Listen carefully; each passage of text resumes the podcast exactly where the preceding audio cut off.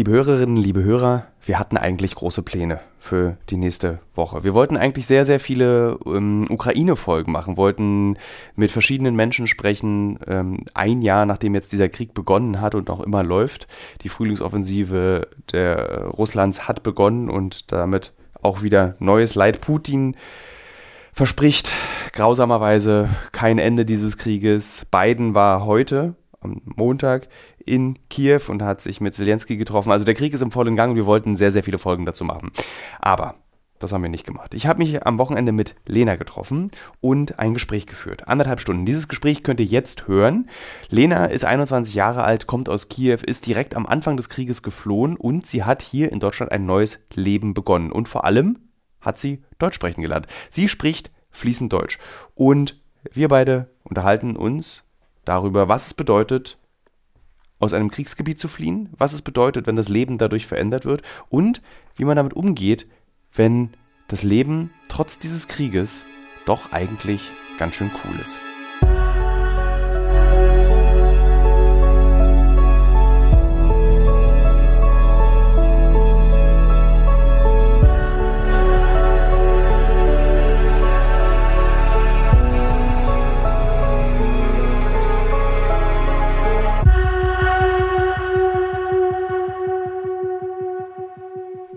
Kannst du dich an den Moment erinnern, als du entschieden hast, ich muss mein Land jetzt verlassen? Ja, ja, sehr genau, ja. Was war das für ein Moment? Äh, ich war im Keller äh, mit meinem ehemaligen Freund, weil wir zusammen waren, äh, als der Krieg angefangen hat. Und ähm, er hat gesagt, dass er gar nichts machen will, weil er einfach eigene Komfortzone hat und ich dachte, äh, ja, aber das so, der Krieg passiert jetzt, also verstehst du das nicht? Und ähm, mm, der, ja, das war, das war der Moment, als ich verstanden habe, dass ich mit einem Menschen bin, mit dem ich nie weiter, ähm, mit, dem, mit dem ich mich nicht entwickeln kann äh, weil er sich nie bewegen will. Er will einfach da sitzen, weil es ein bisschen bequemer ist, als es vielleicht woanders wäre. Äh, das war der erste Grund. Aber der zweite Grund, der, glaube ich, noch stärker war, ähm, in Kiew gibt es auch zwei Seiten, genauso wie in, äh, in Berlin, glaube ich mhm. auch. Ja, also die linke Seite und die, die rechte Seite. Und wir waren auf der linken Seite. Ähm, und ich ich dachte mir, dass es vielleicht theoretisch möglich wäre, dass die Brücken zerstört werden könnten und äh, dann können wir nie, nie wieder nach Westen fliehen. Und das war die größte Angst meines Lebens, dass ich nie wieder nach Westen fliehen kann. Und das war so eine riesige Motivation für mich, einfach jetzt, also einfach jetzt der, den Ort zu verlassen und du hast es also nicht, du hast nicht irgendwie das geplant, sondern gesagt, ich muss jetzt los. Und hast du dann irgendwie, was hast du dann mitgenommen? Hast du deinen Rucksack gepackt und alles reingeworfen? Oder wie habe ich mir das vorzustellen? Meinen Koffer, ja, genau. Ja, das haben wir, also ähm, wir, wir, wohnten in, in, einem riesigen Gebäude, so 20 Stöcke, glaube ich. Mhm. Genau. Und äh, wir waren im 14. Stock. Und als alles angefangen hat, sind wir einfach ohne sich umzukleiden, einfach nach unten gerannt, mm, also direkt in den Keller. Äh, ja, aber dann dachten wir, okay, wir können nicht so lange im Keller sitzen, wir brauchen irgendwas, Essen, Sachen, alles. Deswegen haben wir alles gepackt. Also wir sind nach oben gegangen, alles gepackt und äh, mit unseren Sachen wieder nach unten gegangen. War das alles am 23. Februar? Also um 5 Uhr ging es, also es ging, glaube ich, um 5 Uhr morgens am 23. Februar ungefähr ging es, glaube ich, los. Ah, für, für Oder 24. Ja, 24. Februar. Genau, ja, genau. Und das war alles in, dieser, in diesen wenigen Stunden morgens. Ja, ja. Und gab es irgendwie so ein Wispern, so ein Gefühl in, dem, in, in der Ukraine, da kommt bald irgendwas? Ja. Ja, das, das ist, also rein psychologisch betrachtet, es ist ein, ein mega, mega interessanter Effekt, wenn alle, ähm, wenn alle so unterbewusst verstehen, dass es wirklich vorkommen kann, dass es real ist, aber sie wollen es nicht begreifen, sie wollen es nicht akzeptieren. ähm, alle, so viele Leute haben zum Beispiel ähm, das Geld, also die, die Währung äh, gewechselt. Mhm. Äh, so Kriminals gegen ähm, Dollars oder Euros. Ähm, oder ja, diese Rücksäcke, Notfall-Rücksäcke gepackt, obwohl alle auch gesagt haben, ja, wir müssen uns spannen, ja, die sind einfach politische, politische Spiele, alles gut. Und trotzdem haben alle so ja. sich ein bisschen darauf vorbereitet. Ich war ja auch äh, als Journalist in der Ukraine mehrere Male während des Krieges und naja, es war ja vorher auch ein Krieg, nur er war, niemand hat ihn so richtig bemerkt. Ja. Und das fand ich sehr interessant, weil zum Beispiel in Kiew war, wurde immer gesagt, na hier betrifft uns das nicht. Das ist alles Mariupol, das ist der Osten, das ist so weit weg von Kiew. Und die im Osten haben gesagt, die Westukrainer, die interessieren sich überhaupt nicht für uns, die lassen uns hier einfach zurück und alleine. Auch die Politik interessiert sich nicht für uns. Ähm, wie überrascht warst du als Kiewerin, dass der Krieg bis jetzt plötzlich sogar, eigentlich sogar bis an die polnische Grenze reicht? Äh, ja, ich war. gute Frage. Ähm, nicht wirklich überrascht, sondern. Pff, ja, das ist schwierig zu erklären. Aber nee, das, das ist auf jeden Fall keine Überraschung. Das ist nicht, dass man Überraschung nennt, eher. Pff, Akzeptanz. So schnell. Also hat man das dann sofort akzeptiert? Also innerhalb von Stunden hast du dann akzeptiert, es ist jetzt Krieg. Der erste Schritt ist, ich renne in den Keller. Der zweite Schritt ist, ich muss aus der Stadt raus. Ja. Und wie viel Zeit ist vergangen zwischen Keller und ich muss aus der Stadt raus? Eine Nacht. Eine Nacht nur. Ja. War, das, war dir sofort klar, das dauert ganz lange, das ist auswegslos, ich muss hier weg? Zumindest, zumindest ein paar Monate sicher. Ja. Ich habe nicht damit gerechnet, dass es halt drei Tage dauert und das war's. Nee. Ähm, bist du davon ausgegangen, dass äh, Russland die Ukraine einnehmen wird in diesen ersten Stunden? Hm, pff, äh, das, nee, weil ähm, also ähm, wir haben also in der Ukraine benutzt man sehr viel Telegram äh, und da gibt es auch offizielle Kanäle, Nachrichten, alles. Und äh, ich habe natürlich allem folgt, so sehr aktiv, jede, alle fünf Minuten. Und es scheint nicht der Fall zu sein, dass Russland Kiew oder Ukraine so schnell einnehmen kann. Nee, weil, weil wir, wir auch sehr schnell ähm, ähm, so ja alle Kräfte wurden irgendwie gesammelt und wir haben uns verteidigt. Ja. Deswegen, ja, ich habe es auch gelesen, so diese Geschichte, vielleicht, du kennst das sicher auch, dass ähm, ein russischer, ein russischer Agent, oder wie heißt es auf Deutsch, also er hat ähm, ein paar Dokumente der ukrainischen Regierung vor, glaube ich, drei oder vier Stunden vor dem Anfang des Krieges übergegeben. Mhm. Und er wurde natürlich erschossen, so an dem nächsten Tag, glaube ich.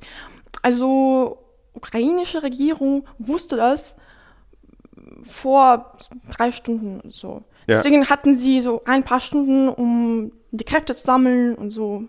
Das ist schon auch beeindruckend, wenn du überlegst, dass du so in vier Stunden so, so viele Kräfte sammelst, dass du eben einen Aggressor wie Russland in dem Moment aufhalten oder die Pläne unterbrechen kannst.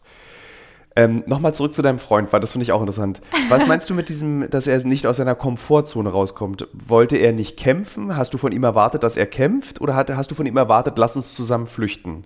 lass uns zusammen flüchten. Ähm, nee, also kämpfen würde er eher nicht, weil, äh, weil er, glaube ich, so physiologisch dafür nicht wirklich gut geeignet ist. Ja.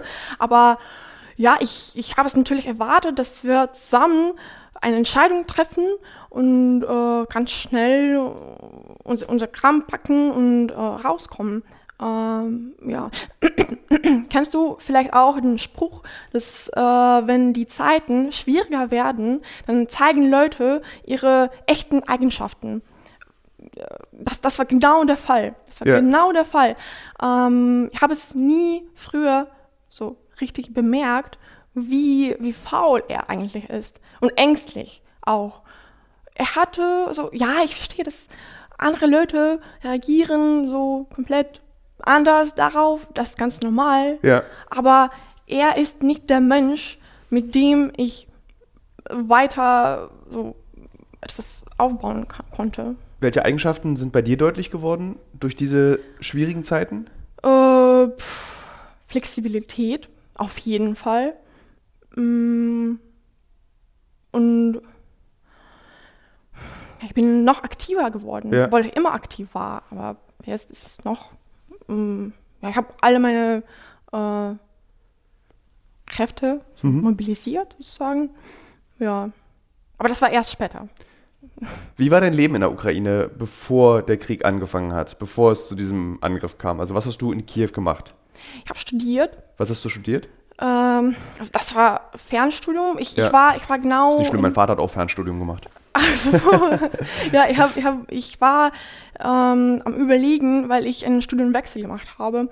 Und ich hatte nur mein, mm, mein Fernstudium und ich habe auch parallel gearbeitet, weil wir, also ich und mein ehemaliger Freund, hatten einen gemeinsamen Traum, wollten zusammen äh, komplett auswandern. Und dafür brauchten wir, brauchten wir natürlich viel Geld. Deswegen habe ich äh, gearbeitet, ich habe meine Wohnung vermietet und äh, einfach viel Geld verdient, damit, ja, damit ich sparen kann. Was hast du so gearbeitet? Ähm, IT-Bereich. Okay, lustigerweise viele Ukrainer und Ukrainerinnen arbeiten ja im IT, sind Coder, Videospiele werden programmiert, jetzt Ja. nicht mehr.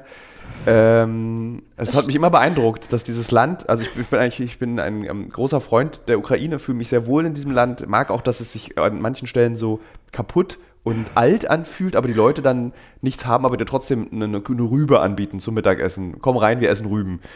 Ja. Und äh, trotz dessen war das ein Wahnsinn, Kiew wahnsinnig modern. Also du kam, kamst in diese Stadt und du hast, du hast gemerkt, hier sind ganz viele junge Leute, die irgendwas für sich und ihr Land verändern wollen. Und das hat mich sehr beeindruckt, immer wenn ich da war. Und dann auch noch im IT-Bereich. Ja. Fand ich irgendwie Ja. gut. Ja, das ist ja auf jeden Fall. Das ist unser, glaube ich, das der stärkste Bereich, Ja. der, der es bei uns gibt.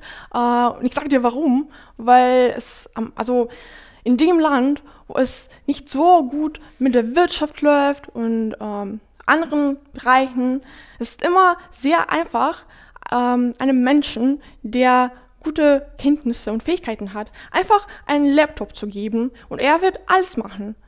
Du brauchst nur einen Laptop, WLAN und einen, einen Menschen. Das war's.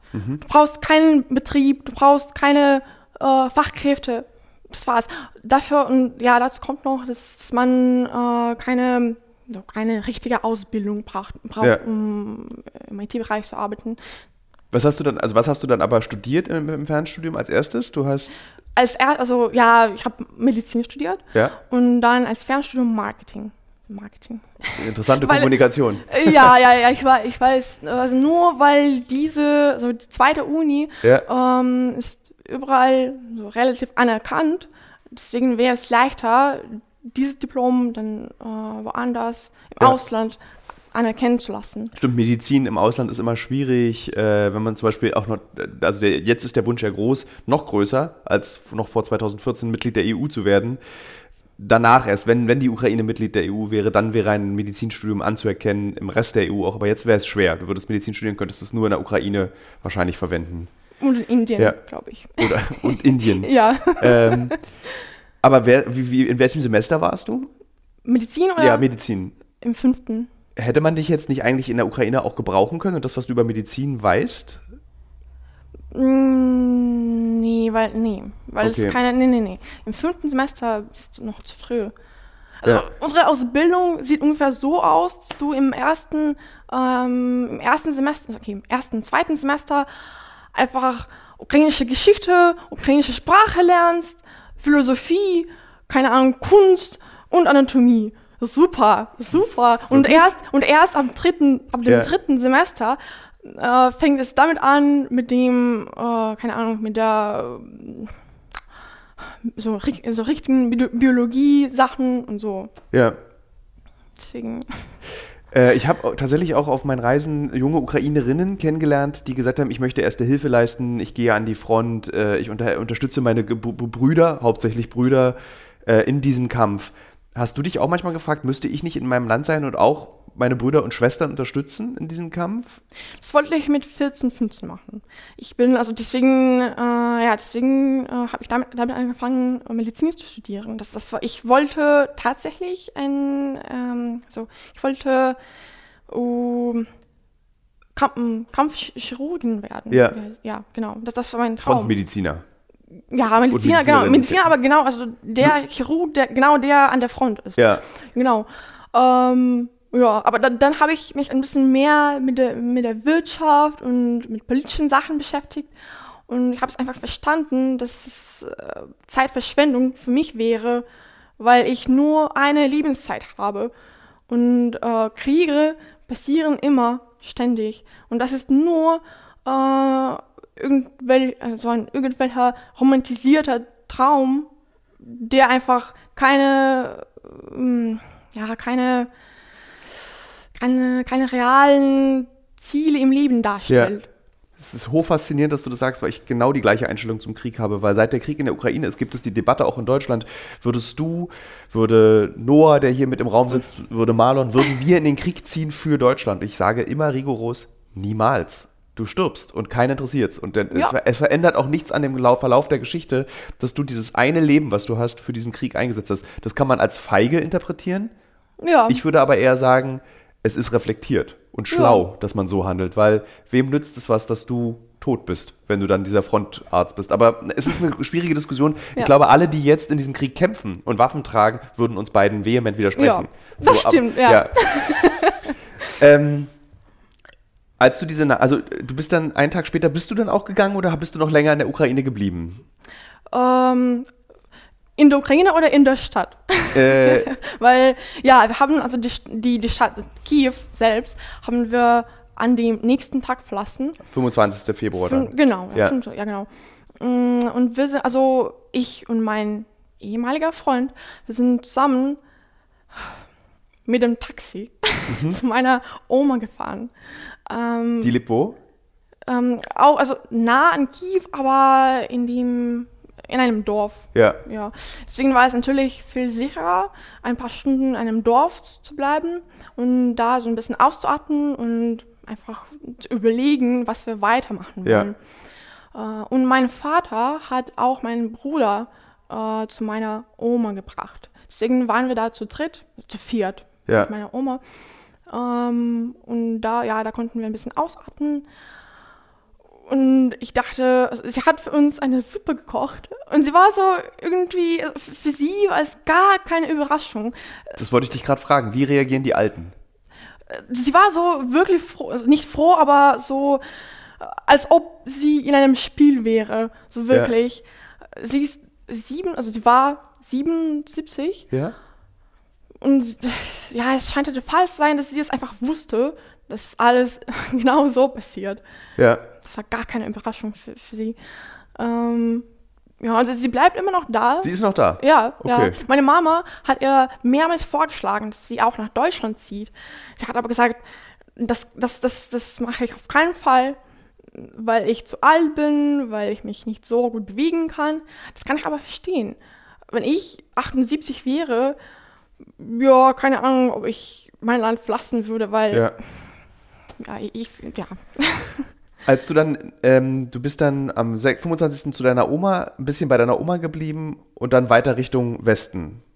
Ja, aber nicht so ganz. Also Mhm. am 25. sind wir, äh, vormittags sind wir zu meiner Oma äh, gefahren und dann, also wir sind nur eine Stunde da bei meiner Oma geblieben. Eine Stunde nur. Okay. Vielleicht ein bisschen mehr, vielleicht so, ja, ein- eineinhalb Stunden. Und dann habe ich wieder eine andere Entscheidung getroffen. Wir müssen jetzt raus.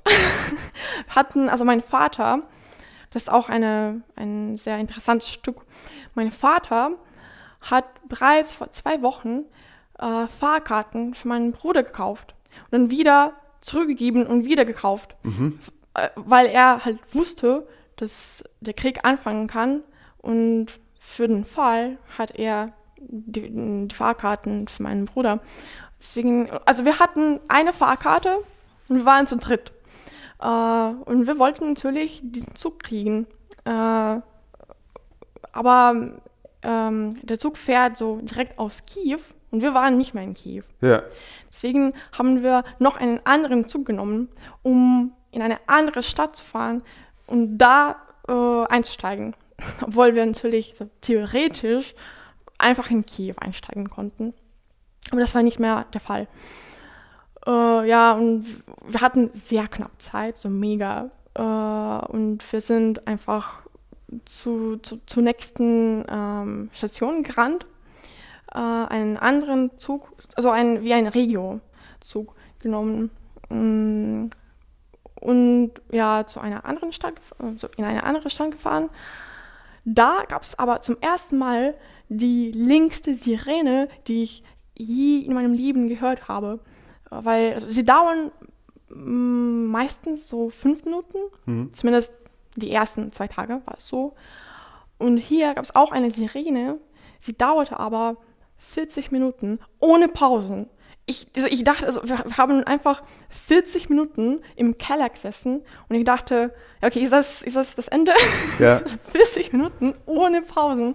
Ähm, einige Leute sind trotz der Sirene einfach rausgekommen und irgendwohin weitergelaufen, weil sie keine Zeit hatten. Ja, also war das richtig panisch, die Zeit? Also waren die Leute um dich rum auch panisch und wussten nicht, wohin und was sie machen sollten? Und mm, in dieser Stadt nicht, weil es eine, die Stadt heißt Kusiaten, äh, sie befinden sich so ein bisschen zentral westlich und da war es nicht so panisch. Mhm. Nicht wie in Kiew, glaube ich, besonders in ähm, Bahnhofen. Ja. Ja. Also nee. Dann bist du in den Zug? Und dann haben wir den, äh, den Hauptzug hingekriegt. Und wir mussten, wir mussten natürlich bestechen, weil wir nur, weil wir zu dritt waren und nur eine Fahrkarte mhm. hatten.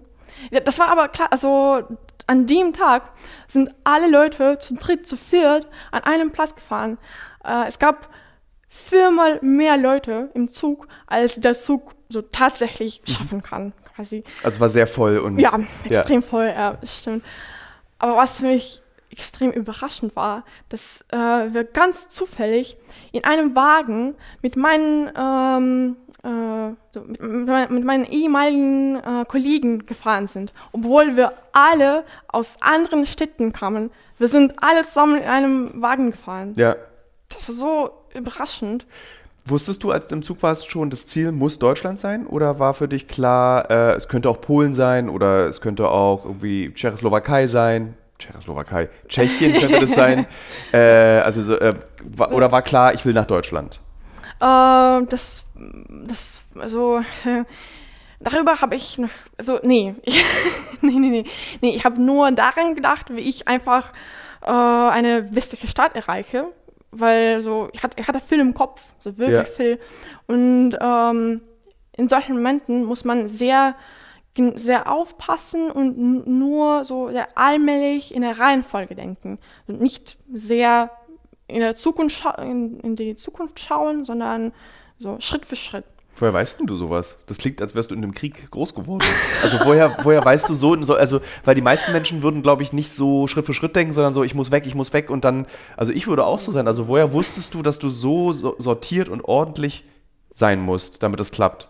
Keine Ahnung, so. Instinkt? Würdest du ja, sagen, das ist so ein Instinkt? Ja, ja, so keine Ahnung. Das, ja, das, das lernt man nicht. Das, das ist einfach es passiert einfach und, und jeder reagiert irgendwie, ja, keine Ahnung.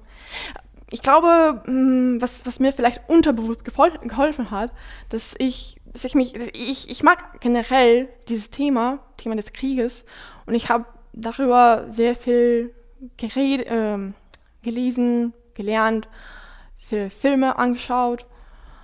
Und man weiß irgendwie, wie es passiert, glaube ich. Ja. Keine Ahnung, ja. Ja. Mit dem Zug bist du dann bis an die Grenze gefahren? Äh, fast. Also, ja, die, die Stadt befindet sich ja, also relativ nah an der Grenze, aber ein bisschen weiter. Und dann warst du auch, warst du in diesen berühmten Aufnahmen von diesen langen Schlangen vor der Grenze? Standest du dann dort auch oder konntest du schnell durch? Ähm, also Autoschlangen? Oder? Autoschlangen und also einfach die Wartezeit da an den Grenzen war ja enorm lang. Ja, ja, das habe ich mitbekommen.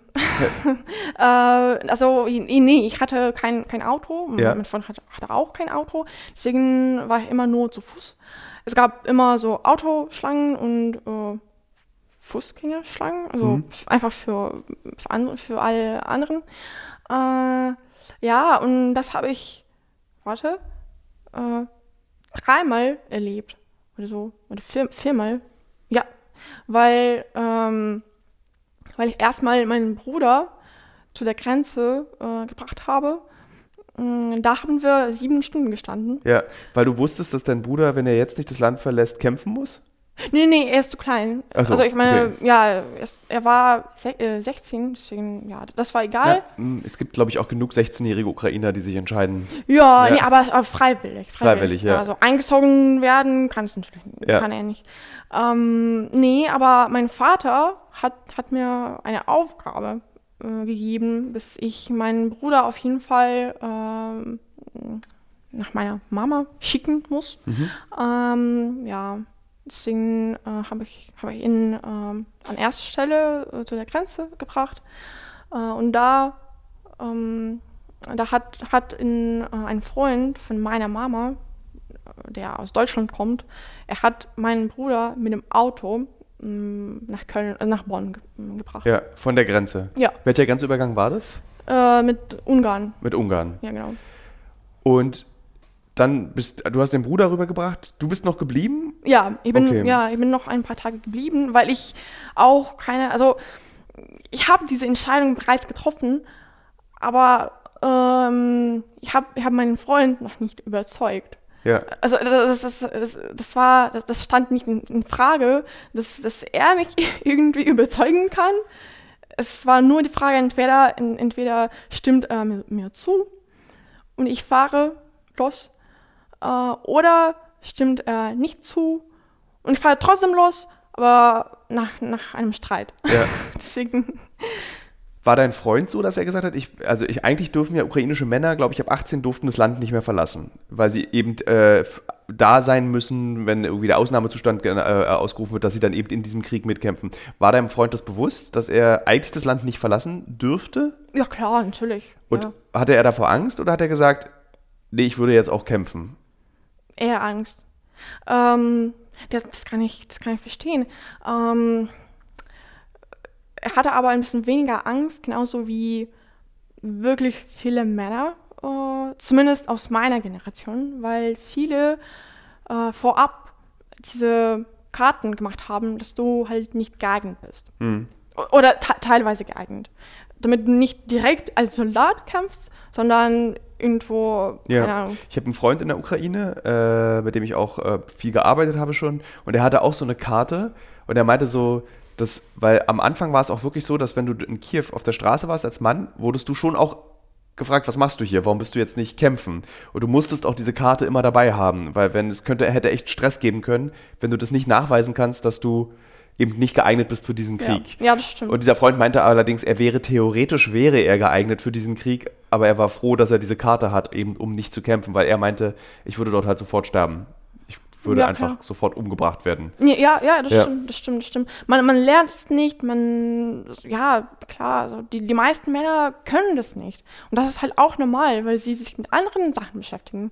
Nicht alle müssen so, ja, früher in der Sowjetunion war es so, dass alle es unbedingt lernen mussten. Das war eine Pflicht. Jetzt ist es aber nicht mehr so. Ja, deswegen machen Leute diese Karten, damit sie nicht kämpfen gehen.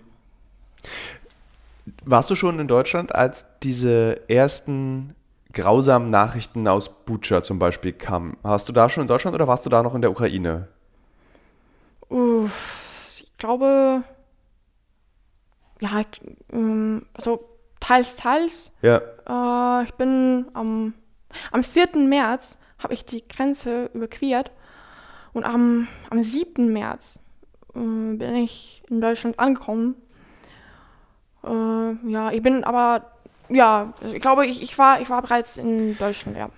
Was hat das mit dir gemacht, als du festgestellt hast, dass dieser Krieg nicht nur so ein Stellvertreterkrieg ist, so ein, so ein, so ein, was du am Anfang gesagt hast, ist so ein Krieg, der unvermeidbar ist, weil Interessen in solchen Kriegen stattfinden. Wie, was macht es mit einer Ukrainerin, wenn sie sieht, dass Zivilisten gezielt ermordet werden, bloßgestellt werden? Die Bilder, die um die Welt gingen, waren sehr, ich war sehr erschrocken, wie unzensiert die Fotografien waren und die Videos, die um die Welt gingen. Wie, was hast du da gefühlt in dem Moment, als du das gesehen hast? Ja, viel Ärger und Hass natürlich.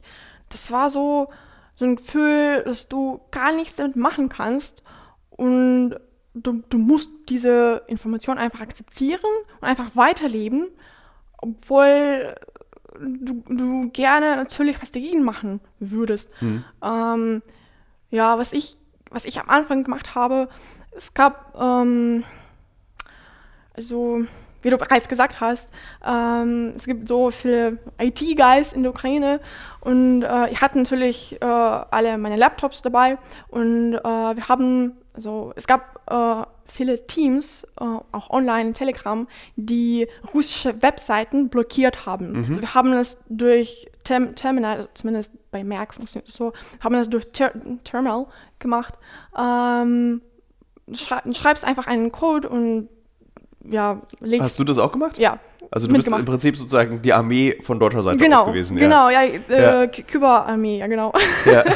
ja, das haben wir am Anfang gemacht und dann später, ähm, so, äh, dann später gab es auch Nachrichten, dass es in Dagestan irgendwelche Protesten gibt. Mhm. Und ich habe es auch sehr unterstützt. Es gab eine andere Gruppe, so die, die berühmteste in Dagestan, auch in Telegram.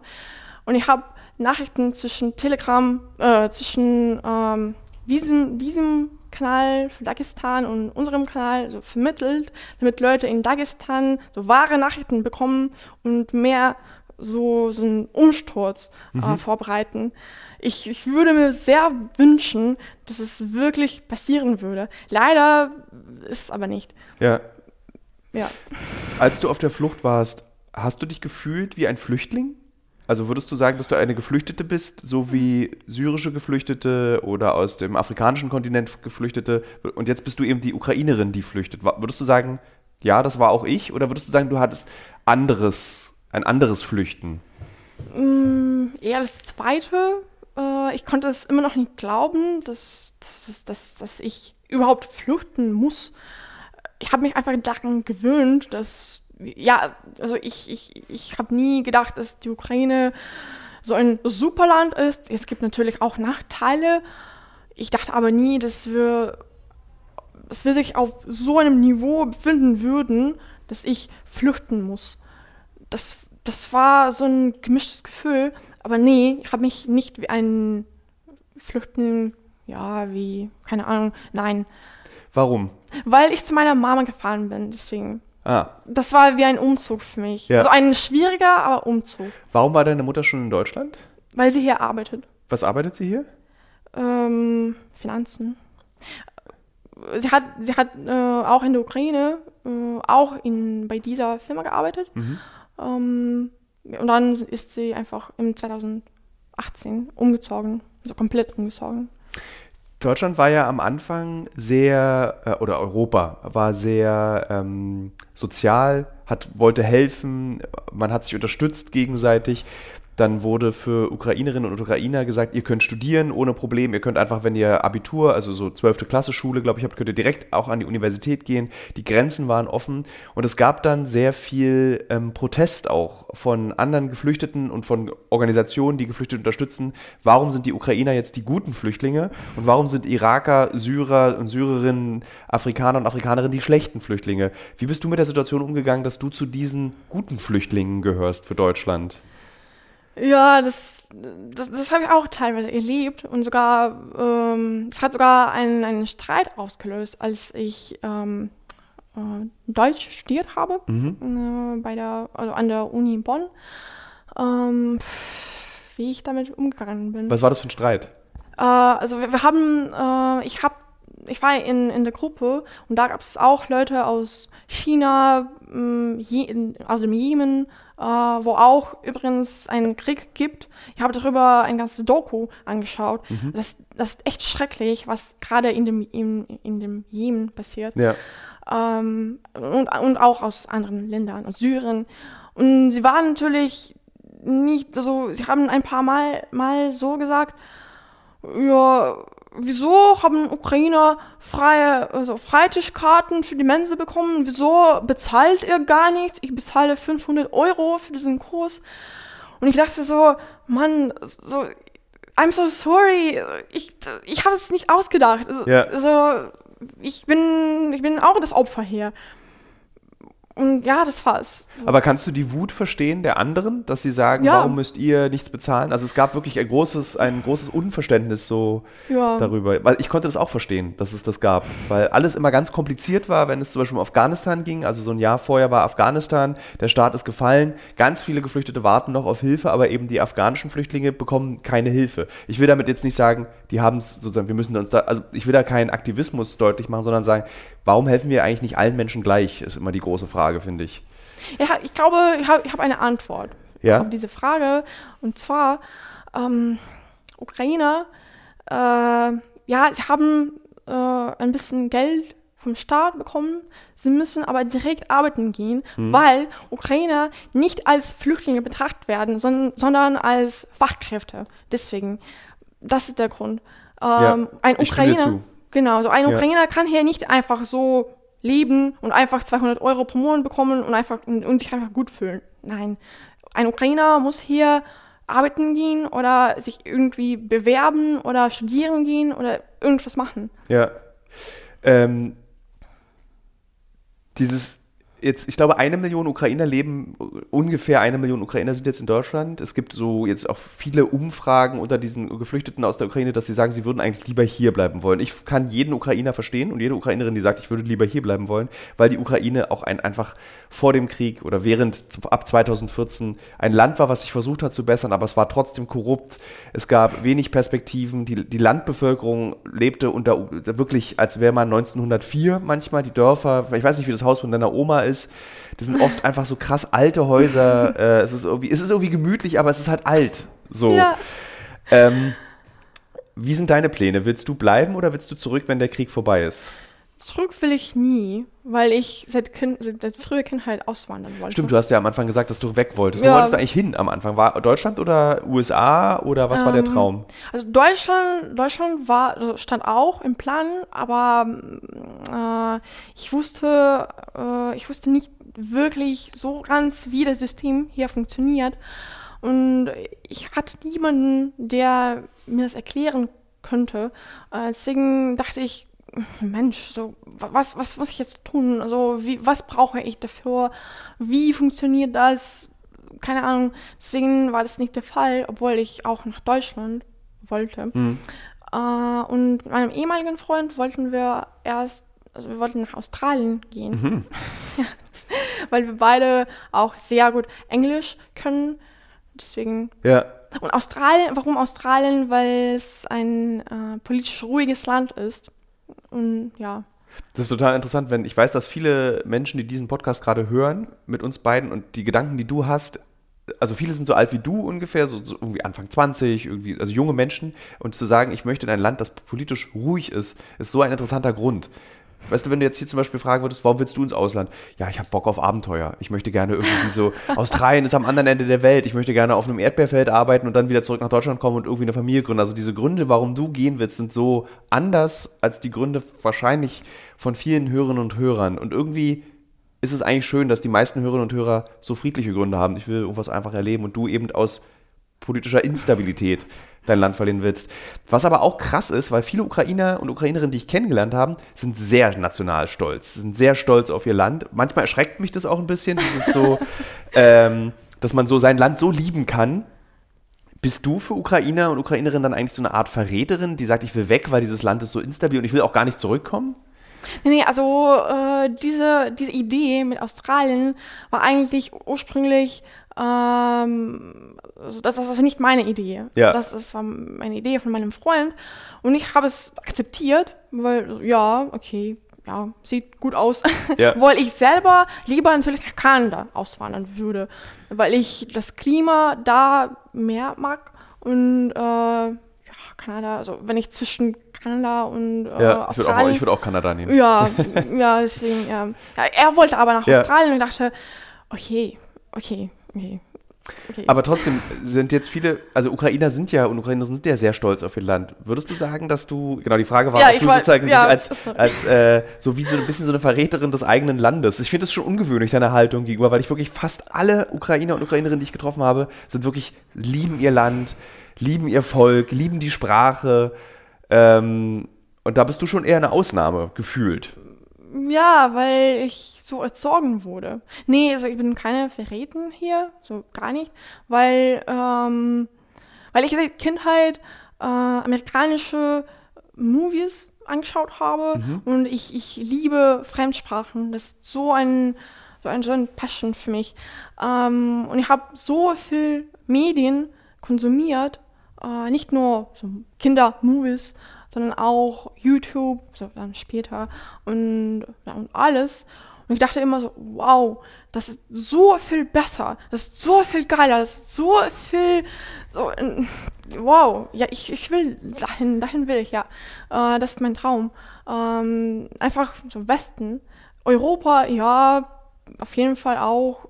Äh, ich hatte nicht so wirklich starke Präferenzen, aber auf jeden Fall Westen, nach Westen.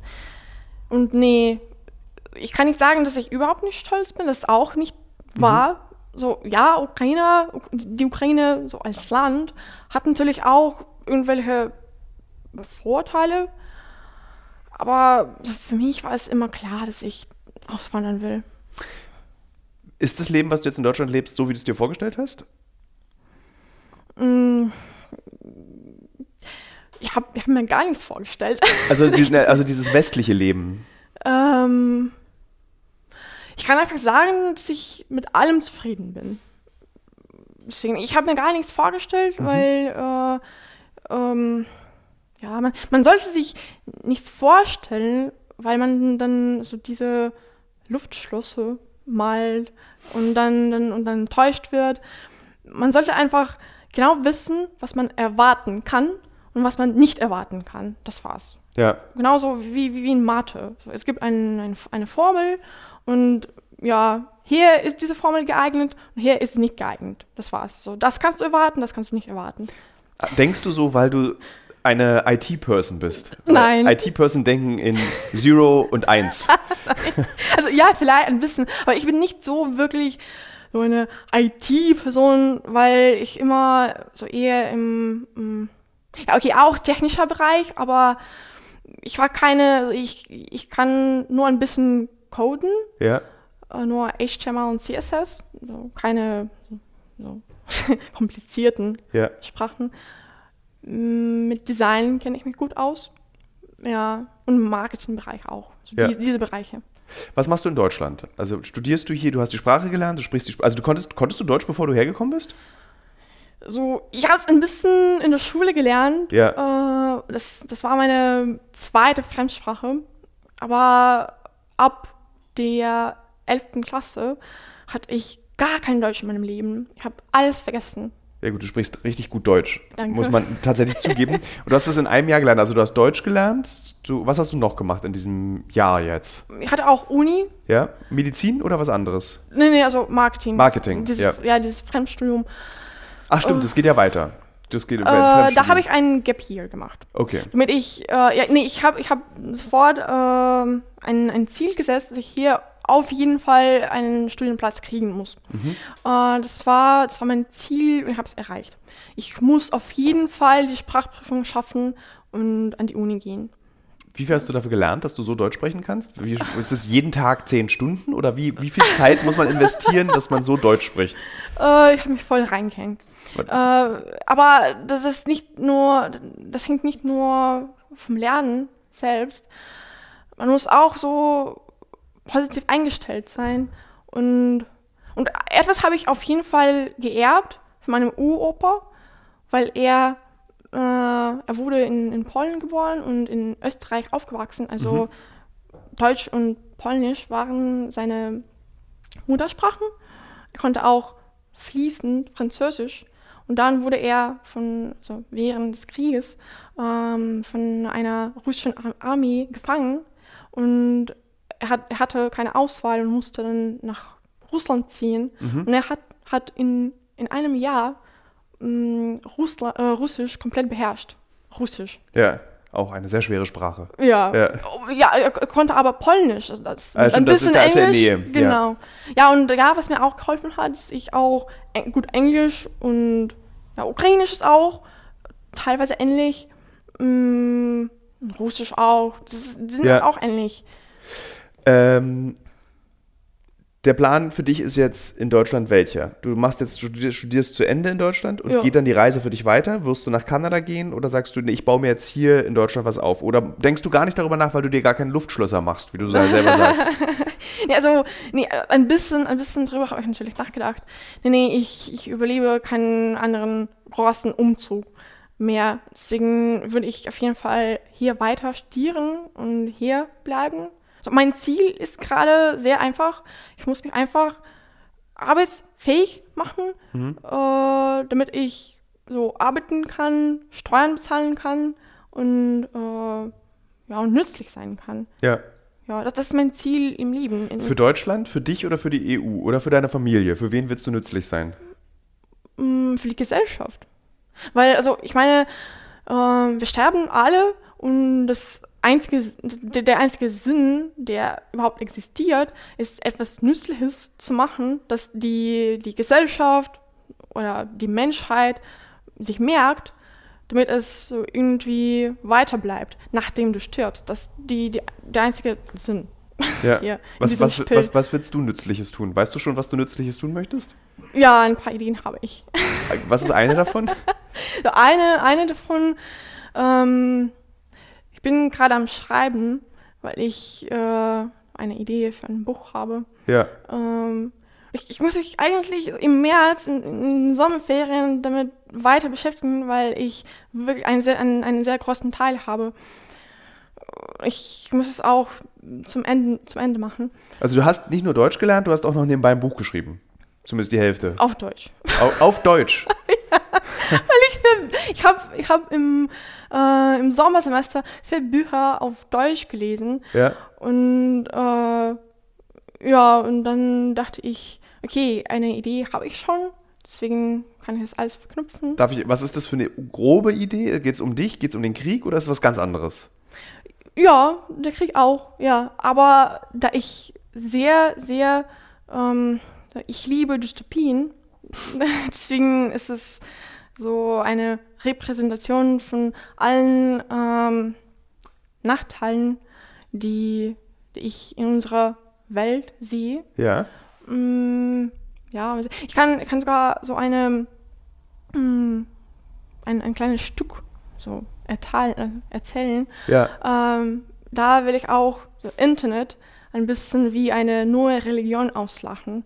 Leute kommen äh, zum Reddit zum Beispiel, um, um zu beichten, wie es früher äh, mit der Kirche war. Das stimmt. Ist, Das stimmt. Ja, es Ja, stimmt. das stimmt. Und da- Also ich glaube, Off My Chest ist ein sehr beliebter Subreddit und Ja. da schreiben Leute, was sie für Mist gebaut haben oder womit sie sich schlecht fühlen. Ja, ja, Ja. ja, Sie wollen Unterstützung finden, andere Meinungen finden, Kritik finden. Genauso wie, wie Leute früher in die Kirche gegangen sind, damit sie beichten und so austoben. Ja. Das, das ist dasselbe. Bist du religiös? Gar nicht. Nie gewesen oder Nie einfach ge- verloren? Nie gewesen. Okay. Ja, als ich, als, als ich sieben war, hat mir meine Oma erzählt, dass es irgendwelche Engel gibt, die im Himmel fliegen. Und ich habe gesagt, was? was? Da, da fliegen nur Vögel. Ja. Und was? ja, und das war, das war Schluss. Sofort. Hast du noch Kontakt zu deinem Ex-Freund? Mm, So ein bisschen. Was Ja. macht er? Puh, keine Ahnung. Also ich, Ist ich, er noch in der Ukraine oder? Ja. Ja, ja. Okay. Ja, ja. Er hat diesen Zettel und äh, muss nicht kämpfen und Mm, Also, äh, ja, er, er muss nicht kämpfen, aber wenn es der Fall ist, wenn, wenn es in der Ukraine so einen Mangel gibt, dann muss er auch kämpfen. Ja. Dann müssen alle kämpfen, außer Leute, die schwer behindert sind. Äh, nee, also gerade muss er nicht. Er hat seinen Job gewechselt, das weiß ich, und das war's. ja. Wir haben nie so richtig gesprochen. Dein Vater kämpft aber. Mhm. Was heißt das? Was macht er? Also er ist kein Soldat direkt an der Front, sondern ähm, da er auch gute Ausbildung hat, nicht einfach Ausbildung, sondern auch spezifische Ausbildung, deswegen ähm, kann er so höhere, so Aufgabe höherer Orden erledigen. Deswegen ist er ein, ähm, ich habe gar keine Ahnung, wie es auf Deutsch heißt. Mm, Sag mal auf Ukrainisch. Sampalit. Nee. Ist es das gleiche Wort, was es auf Russisch auch wäre? Mm, Ach so, ich habe es gerade auf Russisch gesagt. Okay. Äh, nee, nee, also ja, keine Ahnung. Äh, er, er, er macht so Aufgaben, äh, planende Aufgaben. Stratege, er ist- so, ja, Ja. ist auch ein bisschen, ja, so alles zusammen. Okay. Ja. Äh, machst du dir Sorgen? Ja, ja, auch, ja. Ist er auch gerade im Osten oder kann er in Kiew bleiben? In, Im Osten, ja, Okay. ja. Wenn du diese Aufnahmen siehst und jetzt diese Diskussion darüber, dass es eine Frühlingsoffensive geben soll oder sie eigentlich schon angefangen hat, ähm, glaubst du, dass es nochmal die gleiche Gefährdung geben wird für die Ukraine wie vor einem Jahr? Oder glaubst du, es bleibt jetzt dieses, dieser ewige Kampf an dieser, in, dieser, in dieser Ostfront? Nichts ist ewig, aber so wie es am am Anfang des Krieges war, wird es, glaube ich, nicht Ja. mehr. Also keine Ahnung, aber eher nicht. Vielleicht wird es so besser oder schlimmer, aber nicht so wie früher. Wir haben in diesem Podcast schon sehr oft auch vor dir darüber diskutiert. Mit anderen Gästen habe ich darüber auch gesprochen, dieser Hass, der jetzt entstanden ist auf die Russen. Glaubst du, dass wann ist dieser Hass auf Russland überwunden? Dass man wieder, so zum Beispiel wie der Hass auf die Deutschen nach dem Zweiten Weltkrieg, der war ja total schnell vergessen, gefühlt. Also da wurde in Europa sofort wieder Wirtschaftsbeziehungen aufgenommen, es wurde zusammengearbeitet. Wann glaubst du, dass Russland verziehen werden kann für diesen Krieg? 20 Jahre? Kannst du Russland irgendwann verzeihen dafür? Ja, ist so, so schwammig definiert, so Russland. Es kommt drauf an, wen, weil, ähm, ja, ich will, so, ähm, wie soll ich das sagen?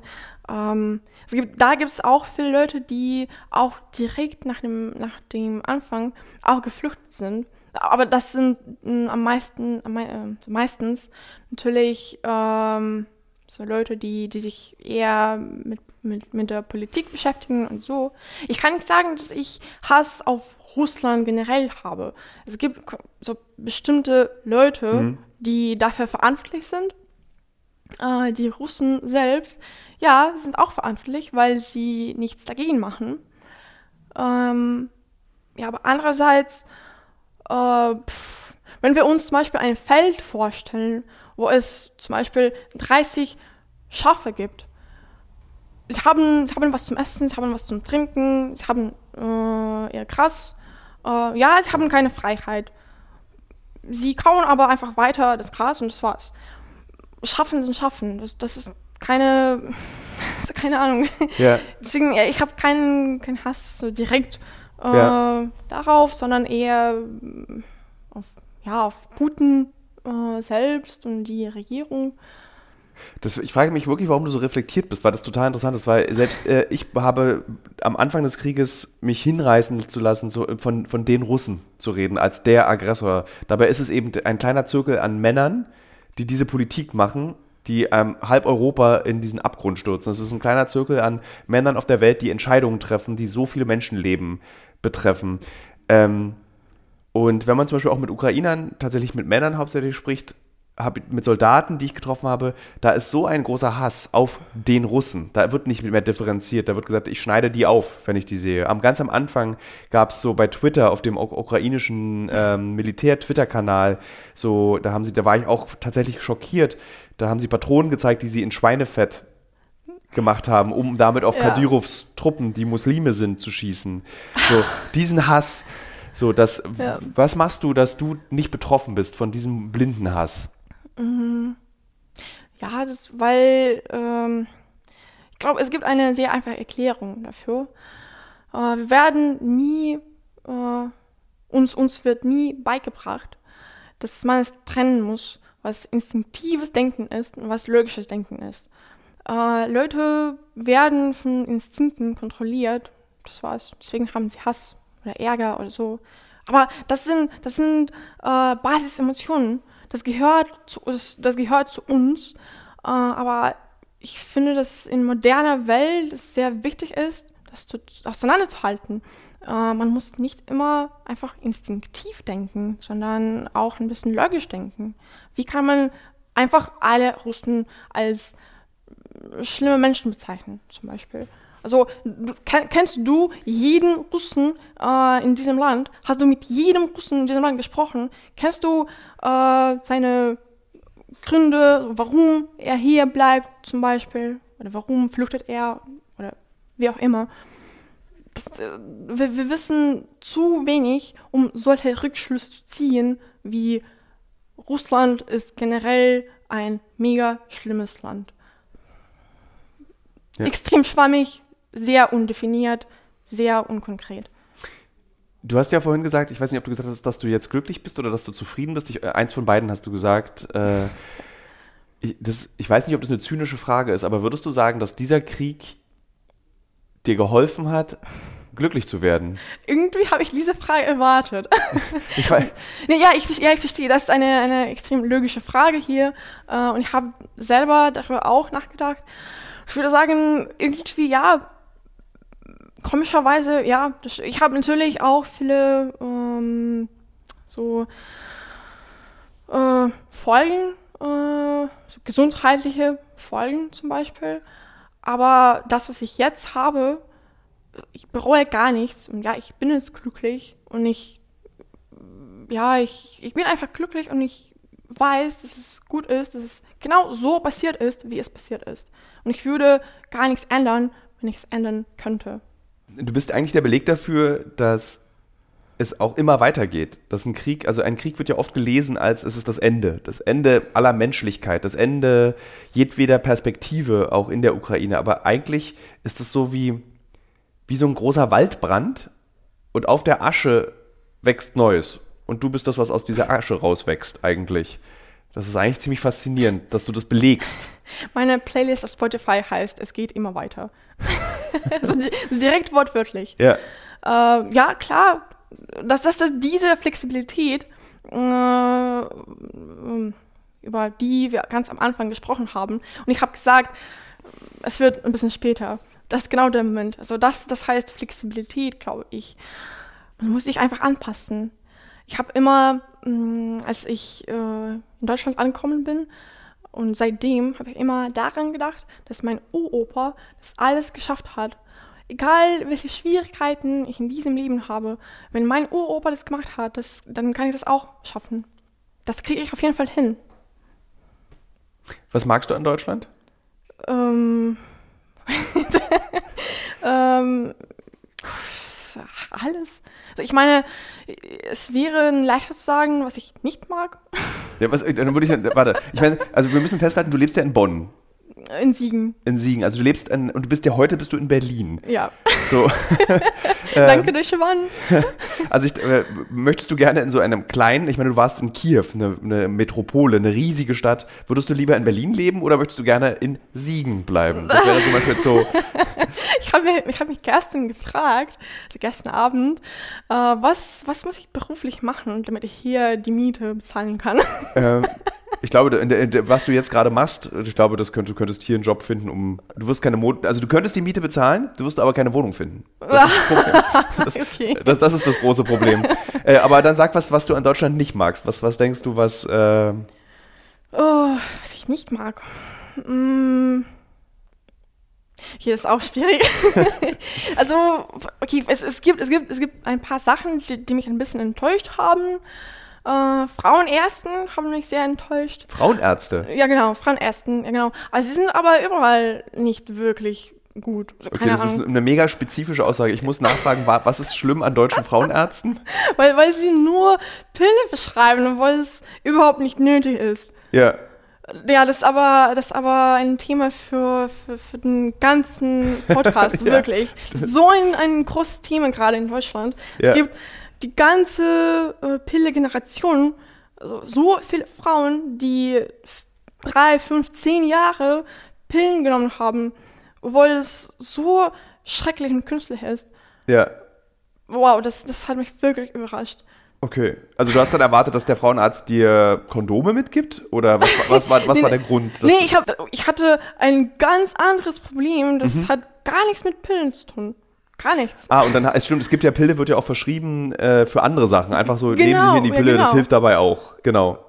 Hilft. Ja. So, ja. Ja. Nee, hilft Okay, das ist eine Antwort, mit der ich nicht gerechnet hätte. ja.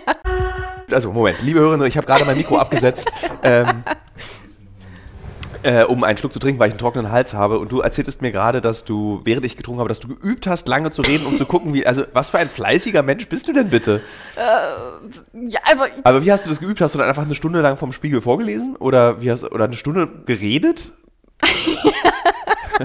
das klingt so cringe gerade. Als ob ich so ein Nein, bisschen aber so ein bisschen bin. Streber, Strebermäßig klingt. Aber ist ja voll gut. Ich meine, so, so, dann, aber was hast du, also du hast dann eine Stunde ge, äh, aber es zeigt, eig- nein, Moment, du musst darauf nicht antworten. Es zeigt letztendlich aber, wie ehrgeizig du bist, das Richtige zu tun. So, dass du nichts, du möchtest, das alles soll richtig sein und du, du weißt, ich glaube, dass du, was du verstanden hast, ist für dich und dein Leben, man muss investieren, damit du was dafür bekommst. Und du investierst einfach sehr viel Kraft. Du hast aber eigentlich nicht die Frage beantwortet, wie viele Deutschstunden du pro Tag gelernt hast, damit du nach einem Jahr so ein Deutsch sprichst. Also hast du wirklich jeden Tag zehn Stunden gelernt oder? Äh, es war nicht so, dass ich zehn Stunden gelernt habe, sondern dass ich mich äh, einfach in die neue Gesellschaft reingetaucht habe. Mhm. Mm, Ich bin mir jetzt nicht sicher, ob ich es richtig gesagt habe, aber egal. Du wolltest in die neue Gesellschaft eintauchen. Eintauchen, Ja. eintauchen, genau. Ja, das habe ich tatsächlich gemacht. Ähm, ja, ich habe das genauso, also ähm, du musst nicht wirklich äh, lernen, wenn du, ähm, wenn du dich, wenn du, wenn du dich darum kümmerst, dass deine Umwelt jetzt auch dafür ähm, mh, begünstigt. Aber Wie bist du eingetaucht? Ich meine, also, also ich habe, also es fängt alles mit dem Handy. Ja. Erstmal, erstmal stellst du deine Handysprache um. Dann, äh, so, dann alles, was du machst. So, ich koche, ich höre Podcasts, ich höre Musik, äh, ich lese Nachrichten. Alle Aspekte meines Lebens habe ich einfach jetzt auf Deutsch Ja. umgestellt. Ich, dein armer, also nicht dein armer Freund, aber du hast vor am Anfang des Podcasts gesagt, dein Freund ist sehr bequem. äh, ich würde gar nicht, ich glaube, weil, also, weil du gehst ja wirklich den ultimativ unbequemen Weg. Also du zwingst dich, alles auf Deutsch zu lesen. Das ist ja sehr ungemütlich, wenn man alles auf Deutsch umstellt. Ja. Man könnte es sich auch einfacher machen, aber du machst es dir einfach nicht einfach. Ja. Und dein Freund, wahrscheinlich hat er, Er, hatte, er hätte keinen keine Lust. ja, dafür. ich glaube, damit zu halten ist auch einfach schwer. Das ist, glaube ich, so nicht Ja. ganz einfach. Ja, das stimmt. Ja, deswegen, also ich meine, er ist auch ein guter Mensch, also wirklich. Er hat auch, er hat auch eigene Vorteile und Stärken und alles. Klar, aber ich bin auf jeden Fall nicht die Frau, die er braucht. Auf jeden Ja. Fall nicht. Wir würden uns beide, also uns einfach ähm, unglücklich machen. Ja. Deswegen, weil wir komplett andere Persönlichkeitstypen sind. Type sind. Ich finde das krass, dass dieser Krieg einen Menschen mit Möglichkeiten erzeugt hat. Es ist einfach so, der du bist. Ohne diesen Krieg würdest du nie gezwungen worden sein, so radikal dein Leben zu verändern und so viel Gutes auch aus diesem Leben für dich herauszuholen. Das finde ich wirklich interessant, weil wenn man über einen Krieg spricht, egal welcher, wird ja immer wirklich nur davon gesprochen, welches Leid und welche Katastrophen er erzeugt, aber er wird eben nie gesehen als ähm, Motivator, als Motor für eine neue Gesellschaft, für veränderte Menschen. Würdest du sagen, dass dieser Krieg dich auch zu einer Pazifistin gemacht hat, noch mehr, oder würdest du sagen, nee, ähm, ähm, äh, Kriege sind wichtig, Kriege sind Teil unserer Geschichte, Kriege wird es immer geben und die müssen auch unterstützt werden? Äh, puh, also, Pazifisten bin ich, glaube ich. Also ich meine, ich, für mich Pazifisten zu sein bedeutet auch unreal, also zu positiv oder unrealistisch zu sein, weil Kriege leider trotzdem passieren. Das, man kann einfach damit gar nichts tun, weil unsere, weil so unsere ähm, Welt regiert ist ähm, und ja und gestellt ist. Ähm, ja, aber was, was, was mich, ich meine, mh, das liegt nicht nur daran, dass, dass der Krieg passiert ist. Man kann genauso andere Möglichkeiten au- auch aus allen anderen Situationen entnehmen. Es kommt darauf an, äh, wie man die Situation betrachtet. Hm. Ja, das ist eine Blick, Anblickssache. Ja. Was hältst du von Alice Schwarzer und Sarah Wagenknecht, die jetzt, hast du das mitbekommen mit diesem äh, Brief, dass dieser Krieg muss beendet werden? Die Ukraine, also der Wunsch ist, dass die Ukraine sagt, wir müssen sozusagen passiver sein, damit wir. So, ähm, pff, Ja, schwierig zu sagen, weil also Ukraine ist, ist nicht, nicht das Land, das angreift, sondern das Land, das, das sich verteidigt. Und das ist das Problem. Äh, ich, ich, könnte diese Meinung verstehen, wenn, wenn wir nach Russland Waffen schicken würden. Mhm. Ja, wir, wir müssen uns beenden, weil Russland angegriffen hat.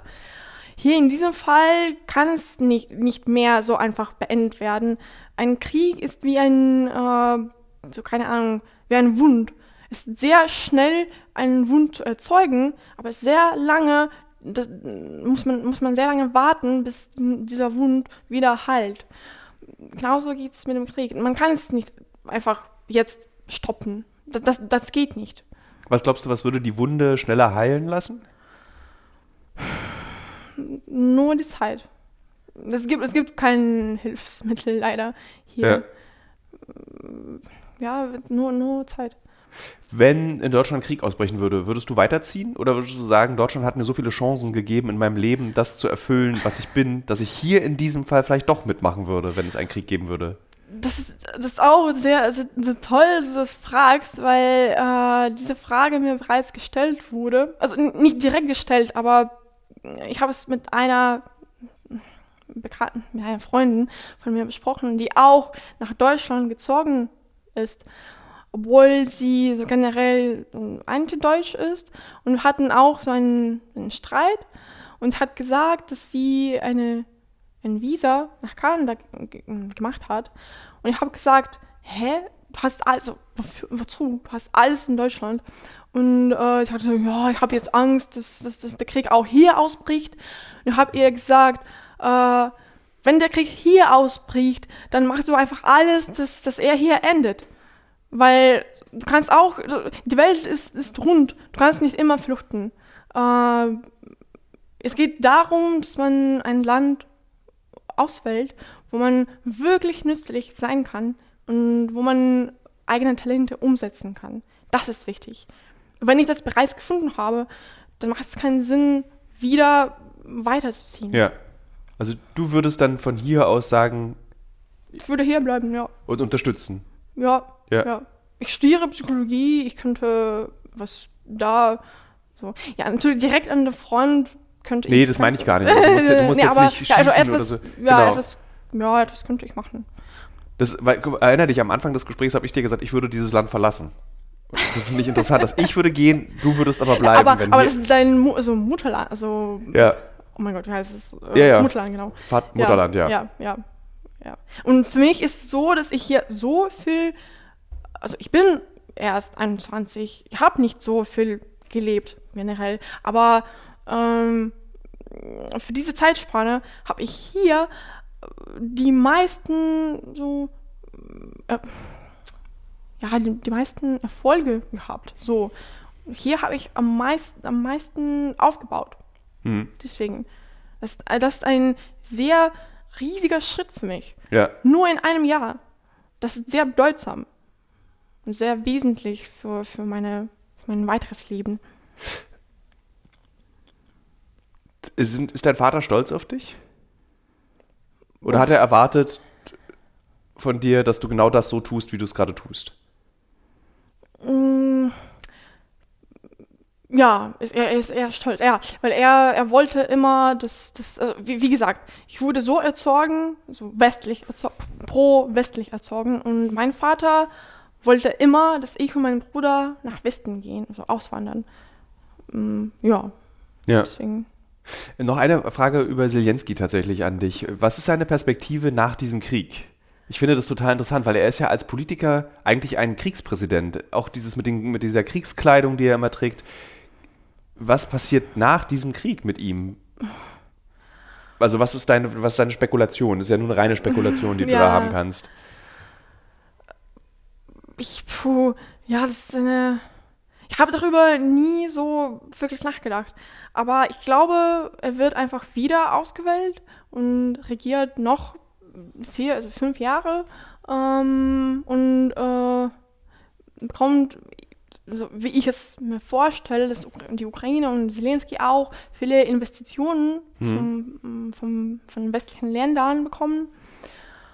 Ja, so wird es wahrscheinlich krass, wenn man überlegt, wie viel Geld jetzt gerade in die Ukraine fließt und welche Möglichkeiten da sind. Und wir dürfen auch nicht vergessen, es gibt immer noch das Problem der Korruption, wie in Bulgarien und anderen Ländern auch. Ja.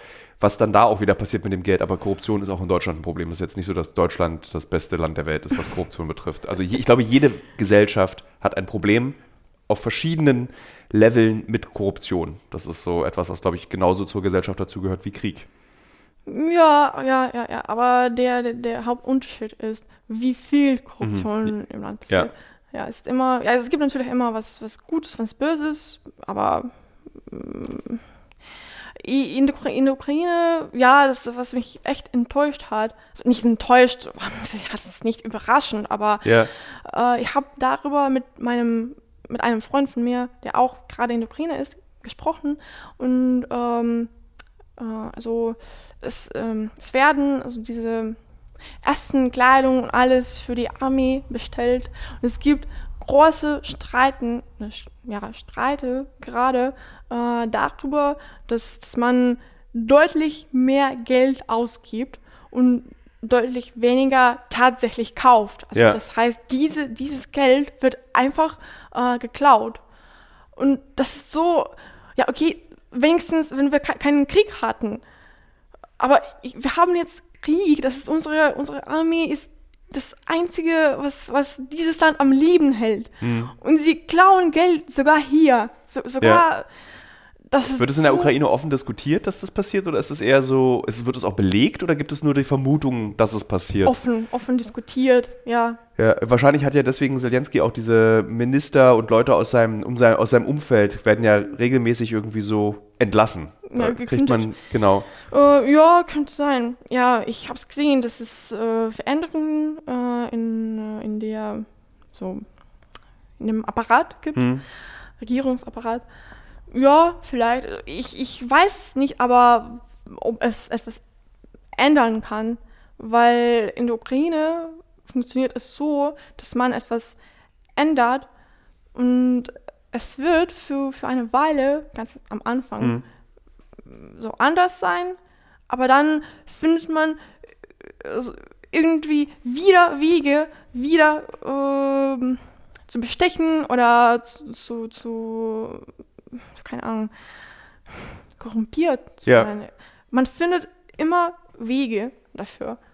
Und es, es scheint der Fall zu sein, als ob es un unendlich wäre. Ja. So ein Teufelkreis. Vielen Dank, dass du äh, dir die Zeit genommen hast, nach Berlin zu kommen, mit mir darüber zu sprechen, was es bedeutet, auf der Flucht zu sein, aber den Krieg auch als Chance zu verstehen und ähm, jede Chance in diesem einen Leben, das man hat, nutzen sollte. Finde ich cool. Dankeschön. Danke dir. So, liebe Hörerinnen, liebe Hörer, jetzt kommt noch die Kolumne aus der Berliner Zeitung von diesen Sonnabend. Ähm, ich habe mir dort über die Berlinale Gedanken gemacht und ein schönes Beispiel für, ähm, was passiert, wenn man sich selber nicht die Überschrift gibt für seinen Artikel. Der, die Überschrift dieses Artikels in der Berliner Zeitung ist Thilo Mischke Doppelpunkt. Die Berlinale ist überheblich und nimmt sich zu ernst, so wie Berlin. Und jetzt mal darauf achten, wie der Text zu dieser Überschrift ist. In Berlin ist alles eine Kulisse. Jede Ecke, jede Straße, jede Kreuzung erzählen stumm ihre Geschichten. In den Archiven und manchmal sogar an den Wänden von U-Bahnhöfen sehen wir Bilder einer Stadt, die heute so nicht mehr existiert. Eine Stadt im 19. Jahrhundert von Kutschen befahren und der Moder Brandenburgs an den Hacken hochnäsiger Preußen. Im 20. Jahrhundert der Tanz, dann Hitler, dann Zweiteilung. Es gibt so viel zu erzählen, so viel zu entdecken. Wenn in Berlin Berlinale ist, also gerade jetzt, wenn Filmschaffende sich am Potsdamer Platz auf Off-Partys oder bei Netflix treffen, dann wird die erzählerische Leistung jedes Viertels in Berlin mir wieder deutlich. Wenn ich den Berlinale Bären auf den Taschen in der U-Bahn oder Plakaten sehe, erinnert es mich an die Geschichten dieser Stadt. Nicht nur in Babylon Berlin, nicht nur in Weißensee oder das Leben der anderen, nein, diese Stadt erzählt so viele Geschichten. Während im Westen Didi Hallervorden mit Rollschuhen über den Kudamm fuhr, an dem Christiane F. sich selbst und die Welt, die sie ahnte zu kennen, aufgegeben hat, wurde im Osten das Gefühl, dass man kurz vor dem Aufwachen aus einem Fiebertraum hat, erzählt. Kurt Böwe in Auszug ins Paradies, der in einer Neubauwohnung über modernes Leben referiert. Ich erinnere mich an einen Film mit Sven Martinek als Bully in Insel der Schwäne, einem Film der DEFA von 1983. Ein Meisterwerk. Ein Film, der mich diese Stadt hat spüren lassen. Die Jugend meiner Eltern erfahren lassen hat. Alexander Scheer in American Showdown Kurzfilme aus den 2000er Jahren dieser Stadt. Alles war noch möglich, doch für die meisten Berliner war es schon zu spät. Lola Rent, noch früher, in den 90ern, eine Stadt gebaut auf Schutt- und Abenteuerspielplätzen. Jedes Jahrzehnt hat seine Filme in dieser Stadt. Seit es Filme gibt, ist Berlin unsterblich weil wir uns jedes Jahrzehnt immer und immer wieder ansehen können. Ich bin natürlich zu jung für Christiane F. Didi Hallervorden war schon Boomer Cringe, bevor es überhaupt Boomer und Cringe gab. Die DDR ist am Ende auch nur ein Luftzug in meinen Erinnerungen, kein Fundament. Aber all diese Filme, die aus dieser Zeit, aus dieser Stadt erzählt werden, lassen mir diesen Ort lebendig erscheinen. Ich kann dank Defa und Didi in Zeiten reisen, die ich nur aus Erzählungen kenne. Die Berlinale in Berlin mag ein eitles und oft kühles Stelldichein sein. Es mag am hässlichsten Ort dieser Stadt, dem Potsdamer Platz, stattfinden, aber es ist eben auch ein Festival, ganz im Geiste von Berlin. Es ist überheblich, es nimmt sich oft zu ernst und trotzdem bereitet es den Besuchenden Spaß. Es bereitet ihnen Freude, in Einkaufspassagen für Tickets anzustehen. Das geht jetzt natürlich nicht mehr, denn Tickets gibt's nur noch online. Die Schauspieler, die ich beobachten konnte auf den Feten mit leuchtenden Augen und der Überzeugung, der oder die einzig Richtige zu sein für diese eine Rolle. Da ist Hoffnung, da sind vergangene Enttäuschungen vergessen, so wie Berlin eben. Immer Hoffnung. Enttäuschung von früher vergessen. Die Verhandlungen um Filmstoffe an Tischen in Restaurants, die Servietten aus Leinen anbieten. Die Aufregung der Tischreservierung im Grill Royal, diesem Restaurant an der Friedrichstraße, das Berlin erfolgreich in Erlebnisgastronomie übersetzt hat. All das ist diese Stadt, dieses Festival. All das erinnert mich daran, wenn ich die Plakate sehe.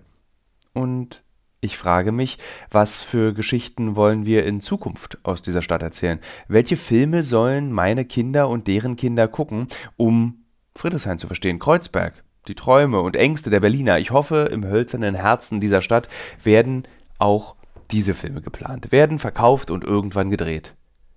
Doch was sind die Geschichten der Gegenwart? Dieser Versicherungskaufmann aus Hakenfelde mit Bürgermeisterambitionen etwa? Es ist der Amazon-Turm an der Warschauer, die Eigentumswohnung in der Revala. Was sind die Geschichten der Gegenwart, die wir für bedeutsam erklären? Was passiert, wenn die Geschichte, was passiert, wenn die Stadt keine Geschichten mehr erzählen kann, weil sie doch wie jeder andere wird? Kann das auch in Berlin geschehen? Ich frage mich das, während ich die Grünberger Straße entlang laufe. Hier, in den letzten unsanierten Gebäuden, wurde das Leben der anderen gedreht. Ich stehe am Boxhagener Platz und denke an den verfilmten Roman von Thorsten Schulz. Ich denke an meine eigene, erwachsene Geschichte, die hier vor 20 Jahren auf den Dächern der Häuser in Friedrichshain begann. Dieser Wunsch, von Berlin zu erzählen, in Büchern, in Kolumnen, in Dokumentationen, in Podcasts, er entstand hier, in dieser Stadt, die so viel zu erzählen hat, dass wir Bewohner unbedingt zuhören müssen. Tschüss, bis nächste Woche.